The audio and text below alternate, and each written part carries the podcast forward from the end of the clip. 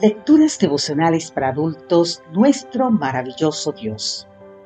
Cortesía del Departamento de Comunicaciones de la Iglesia Dentista del Séptimo Día Gascue en Santo Domingo, capital de la República Dominicana. En la voz de Sarat Arias. Hoy, 24 de febrero, ¿se puede pedir más?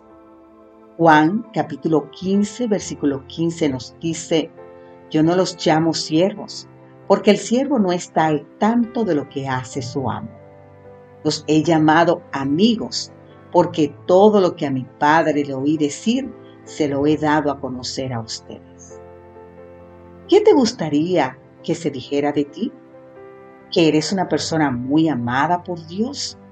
¿Que eres una persona conforme al corazón de Dios? ¿Que eres amigo de Dios? Que era muy amado, se dice del profeta Daniel invito a leer más en el libro de Daniel capítulo 9, versículo 23.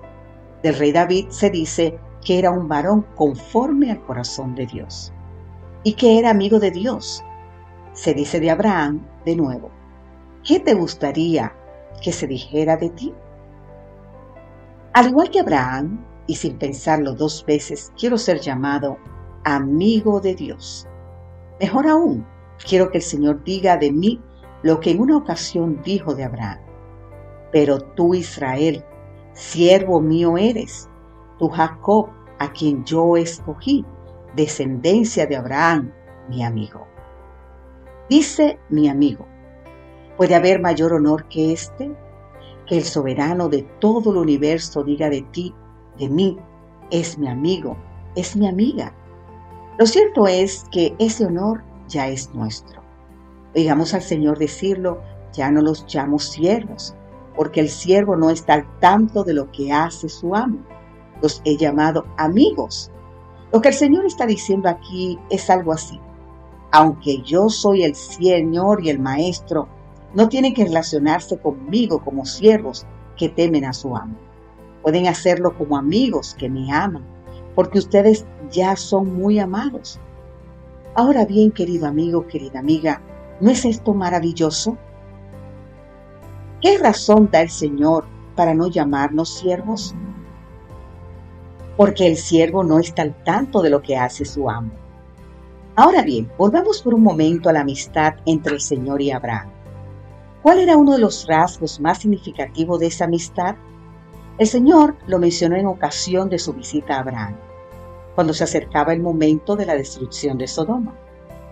¿Encubriré yo a Abraham lo que voy a hacer? Te invito a leer más sobre esto en el libro de Génesis capítulo 18. Ahí está. Entre amigos no hay secretos.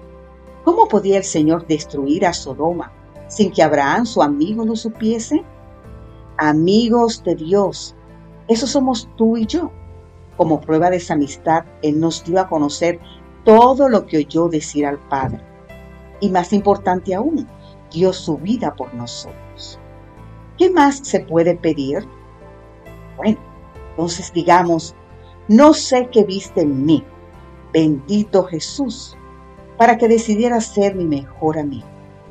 Mientras yo viva, le haré honor a esa amistad y cuando vengas a buscarme, será para mí el mayor de los honores alabar tu precioso nombre por toda la eternidad.